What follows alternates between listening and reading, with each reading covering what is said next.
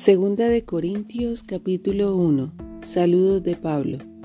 Yo, Pablo, elegido por la voluntad de Dios para ser un apóstol de Cristo Jesús, escribo esta carta junto con nuestro hermano Timoteo. Va dirigida a la iglesia de Dios en Corintio y a todo su pueblo santo que está en toda Grecia. Que Dios Padre y el Señor Jesucristo les den gracia y paz. Dios ofrece consuelo a todos. Toda la alabanza sea para Dios, el Padre de nuestro Señor Jesucristo. Dios es nuestro Padre misericordioso y la fuente de todo consuelo. Él nos consuela en todas nuestras dificultades para que nosotros podamos consolar a otros. Cuando otros pasen por dificultades, podremos ofrecerles el mismo consuelo que Dios nos ha dado a nosotros. Pues cuanto más sufrimos por Cristo, tanto más Dios nos colmará de su consuelo por medio de Cristo. Aun cuando estamos abrumados por dificultades, es para el consuelo y la salvación de ustedes, pues cuando nosotros somos consolados, ciertamente los consolaremos a ustedes. Entonces podrán soportar con paciencia los mismos sufrimientos que nosotros. Tenemos la plena confianza de que al participar ustedes de nuestros sufrimientos, también tendrán parte del consuelo que Dios nos da. Amados hermanos, Pensamos que tienen que estar al tanto de las dificultades que hemos atravesado en la provincia de Asia. Fuimos oprimidos y agobiados más allá de nuestra capacidad de aguantar y hasta pensamos que no saldríamos con vida. De hecho, esperábamos morir, pero como resultado dejamos de confiar en nosotros mismos y aprendimos a confiar solo en Dios, quien resucita a los muertos. Efectivamente, Él nos rescató del peligro mortal y volverá a hacerlo de nuevo. Hemos depositado nuestra confianza en Dios y Él seguirá rescatándonos. Y ustedes nos están ayudando al orar por nosotros. Entonces, mucha gente dará gracias porque Dios contestó bondadosamente tantas oraciones por nuestra seguridad. Cambio de planes de Pablo.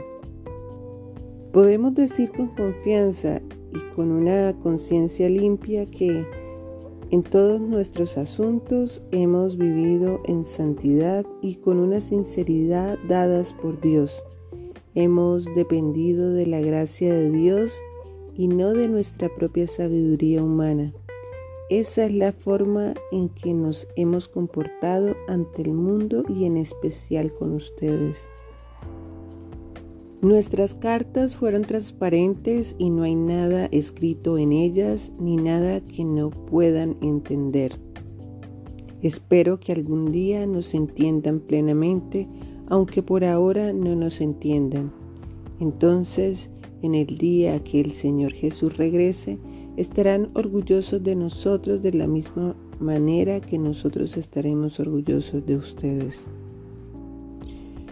Como estaba tan seguro de su comprensión y confianza, quise darles una doble bendición al visitarlos dos veces, primero de camino a Macedonia y otra vez al regresar de Macedonia. Luego podrían ayudarme a seguir mi viaje a Judea. Tal vez se pregunten por qué cambié de planes.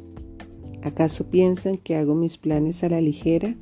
¿Piensan que soy como la gente del mundo que dice sí cuando en realidad quiere decir no? Tan cierto como que Dios es fiel, nuestra palabra a ustedes no oscila entre el sí y el no. Pues Jesucristo, el Hijo de Dios, no titubea entre el sí y el no. Él es aquel de quien Silas, Timoteo y yo les predicamos, y siendo el sí definitivo de Dios, Él siempre hace lo que dice. Pues todas las promesas de Dios se cumplieron en Cristo como un resonante. Sí. Y por medio de Cristo, nuestro amén, que significa sí, se eleva a Dios para su gloria. Es Dios quien nos capacita junto con ustedes para estar firmes por Cristo. Él nos comisionó y nos identificó como suyos al poner al Espíritu Santo en nuestro corazón como un anticipo que garantiza todo lo que Él nos prometió. Ahora pongo a Dios por testigo de que les digo la verdad.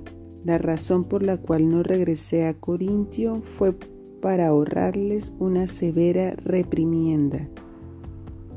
Pero eso no significa que queramos dominarlos al decirles cómo poner en práctica su fe.